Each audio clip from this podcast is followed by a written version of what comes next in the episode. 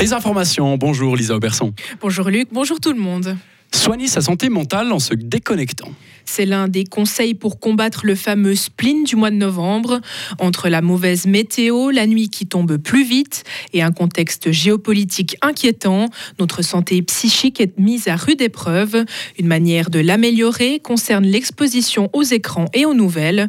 Florence Goguet est chef du service de psychologie du réseau fribourgeois de santé mentale. On entend beaucoup d'informations euh, parfois difficiles, on est très exposé aux images, tout est euh, très facilement accessible. Et au fond, même si c'est très tentant de s'informer, de visionner ces images, pour la santé mentale et pour le cerveau, c'est pas vraiment quelque chose de très euh, bénéfique. On sait que on est extrêmement sensible au visionnement d'images négatives, donc un petit peu d'informations, oui, mais trop d'informations négatives va plutôt aller dans le sens de péjorer la santé mentale d'aller vers une sorte de pessimisme. Ce sont surtout les jeunes qui sont touchés par ce phénomène.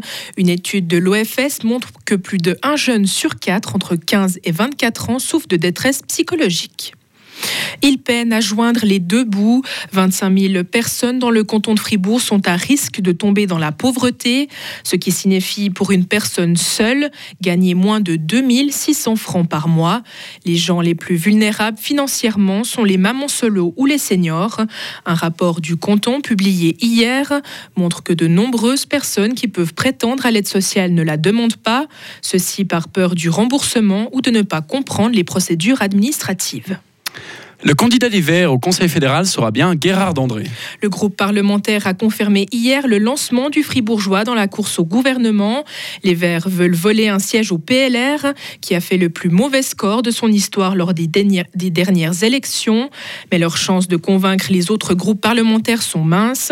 Qu'est-ce qui motive Gérard Dandré à se lancer malgré tout dans cette aventure? On l'écoute. Si on dit qu'une chose est impossible, souvent c'est une excuse de ne pas oser d'y aller. Ça m'a rarement convaincu comme bon argument.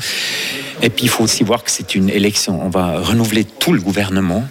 Nous, on est là pour rester. On a fait le deuxième meilleur score de notre euh, histoire. On nous a dit qu'il fallait attendre, qu'il fallait d'abord prouver euh, qu'on est suffisamment fort. On l'a prouvé. Et maintenant, il faut offrir une candidature au Parlement.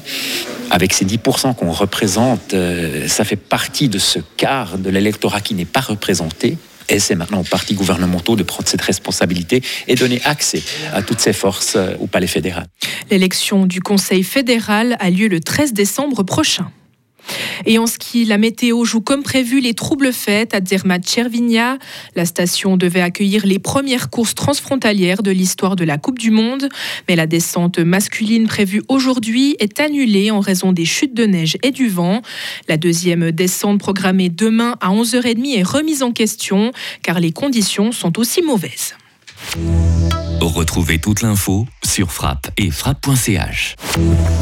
La météo avec Bauhaus Matran, ton spécialiste pour l'atelier, la maison et le jardin. Économise maintenant du temps avec Click and Collect, bauhaus.ch.